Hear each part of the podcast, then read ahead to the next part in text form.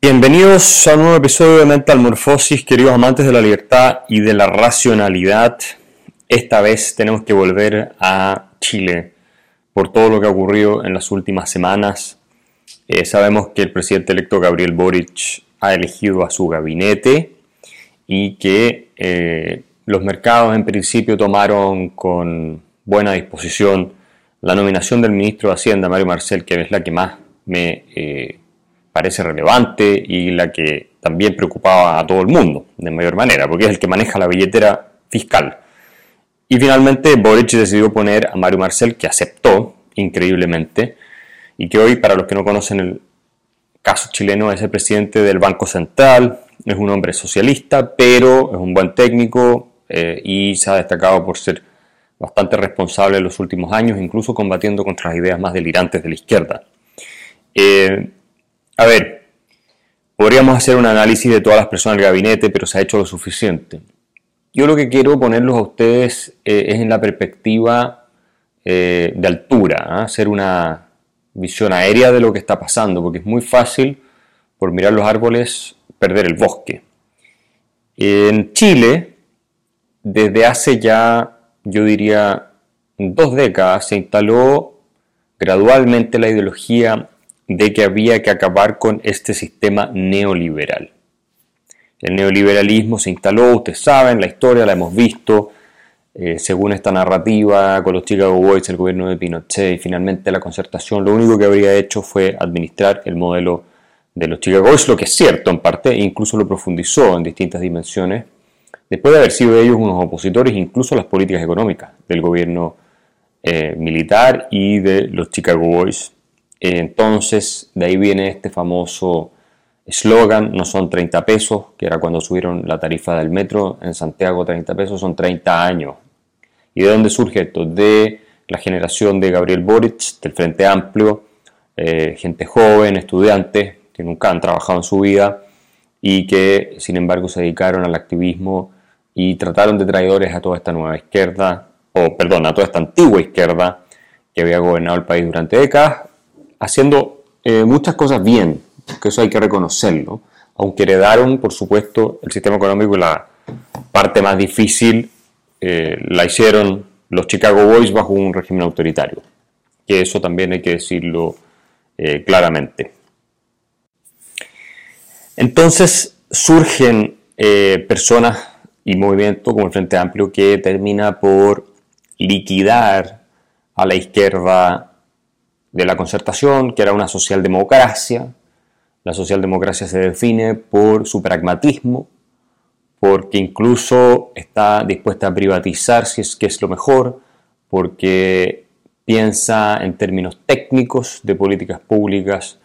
que sean sustentables, eh, está eh, en condiciones de abrirse a, en los mercados internacionales, de bajar impuestos, es más, y grandes ejemplos de socialdemócratas, lo hemos discutido, son Tony Blair en Inglaterra, que siguió el modelo thatcheriano, básicamente. Tony Blair le quitó, eh, acuérdense ustedes, a los estudiantes universitarios la gratuidad en Inglaterra, y ese es un socialdemócrata. Eh, Gerhard Schröder en Alemania, otro socialdemócrata que hizo todas las reformas liberales de la Agenda 2010, eh, así se llamaba en la época que él gobernó en que se redujo subsidios al desempleo, se bajó impuestos, eh, incluso los tramos de más altos ingresos, en fin, se achicó el estado benefactor. Y así sucesivamente, hay ejemplos, Bill Clinton que dejó superávit fiscal. Esta es la socialdemocracia eh, que uno entiende como eh, inteligente, pragmática, y que sí, siempre va a tener fe en el Estado, en la igualdad, en la redistribución, eh, cosas con las que los liberales obviamente eh, discrepamos, pero son personas con las que no se puede sentar en la mesa a discutir. Eh, y yo diría que en Chile todo el mundo es socialdemócrata, es decir, hasta me atrevería a incluir a los economistas más ortodoxos, concuerdan en que el Estado tiene que jugar un rol redistributivo relevante. La diferencia eh, diría yo, está, y esta no es menor, en que los economistas, al menos la mayoría eh, que siguen el legado más del libre mercado, los Chicago Boys creen que el gasto tiene que ser focalizado en el gasto público, en los que lo necesitan y no tiene que haber derechos sociales universales porque son tremendamente ineficientes y finalmente terminan convirtiéndose en subsidios para las clases más, más pudientes. Y la educación superior gratuita es un ejemplo de eso. Generalmente van a la universidad gratis muchas personas que eh, podrían haberla pagado, haber tomado un crédito, haber estudiado una buena carrera y después haber pagado ese crédito eh, al salir de la universidad. Entonces son políticas regresivas. Eh, y finalmente, cuando tienes esquemas de pensión universal garantizada, por ejemplo, también hay, hay personas mayores que pueden tener mucho patrimonio, muchos ingresos, y finalmente les van a llegar esos dineros de la pensión, lo mismo con los sistemas universales de salud, porque al final tú no puedes excluir, es casi imposible excluir eh, a ciertos grupos eh, de la población. Tú no puedes decir a eh, las personas que tengan tanto ingreso más arriba, porque los jubilados están jubilados. Entonces, efectivamente, tú puedes establecer una, fórmula en la cual el que tiene una jubilación de tanto hacia arriba, bueno, obviamente no recibe eso, pero puede haber muchas personas que nunca cotizaron en su vida y que son empresarios muy ricos y por lo tanto en el sistema no tienen jubilación, tienen jubilación cero o muy baja. Y en teoría podrían postular a una pensión universal garantizada, esto pasa en muchas partes. Entonces, eh, bueno, eso es en términos generales lo que hizo la concertación, surge esta izquierda radical y acá hay un punto que es esencial.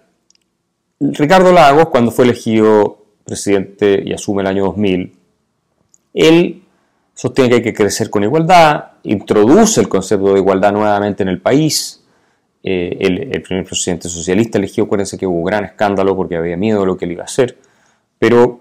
de nuevo, otro pragmático socialdemócrata que había liderado concesiones y privatizaciones de obras públicas como ministro de Obras Públicas, habiendo sido marxista en, su época, bueno, él eh, mete este tema de nuevo y empieza así el discurso y la eh, ideología comienza a cambiar hacia el redistribucionismo en el país. Y mientras se trataba de eso, claro, se le iba haciendo daño a la capacidad del país de salir adelante, no se hacían reformas eh, fundamentales en materia de mejorar la calidad de la educación, se son reformas malas también en materia laboral, en materia de educación, como el estatuto docente, que impide echar a los malos profesores y así sucesivamente. Pero lo que tenemos hoy en Chile, liderado por Gabriel Boric y todo ese grupo que entró al gobierno y que domina la Convención Constitucional, no es socialdemocracia, es un proyecto revolucionario de transformación profunda del orden económico y social chileno, que pretende deshacerse de todo lo que fueron, como ellos mismos han anunciado, esos 30 años, que en realidad fueron más de 40 años, de reformas o un sistema liberal, y que comenzó con Michelle Bachelet. Ella fue la primera en quebrar con el consenso que se había mantenido durante los gobiernos de la concertación cuando se acaba esta y la nueva mayoría en su segundo gobierno toma el poder se acaba el consenso en torno a mantener el sistema económico llamado, mal llamado, neoliberal,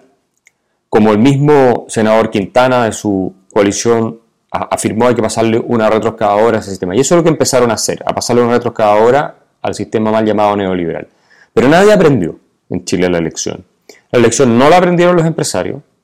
que eh, estaban, acuérdense ustedes, escandalizados con las reformas de Bachelet y por buenas razones. Y yo fui uno de los que estuvo cuatro años en televisión peleando con todos los intelectuales de izquierda, con Atria, con toda esa gente, demostrándoles lo eh, equivocados y lo falaces y engañosos que eran todos sus argumentos. Eh, no aprendieron los políticos de derecha, que llegaron de nuevo al poder con Piñera y no hicieron absolutamente nada más que concesiones hacia la izquierda. No aprendió la ciudadanía, que no entendió el daño que le había hecho al país eh, realmente este modelo igualitarista redistributivo que estaba intentando implantar. Si quieres continuar oyendo este episodio, acceder a más contenido y apoyar la defensa de las ideas de la libertad, suscríbete en www.patreon.com slash Axel Kaiser.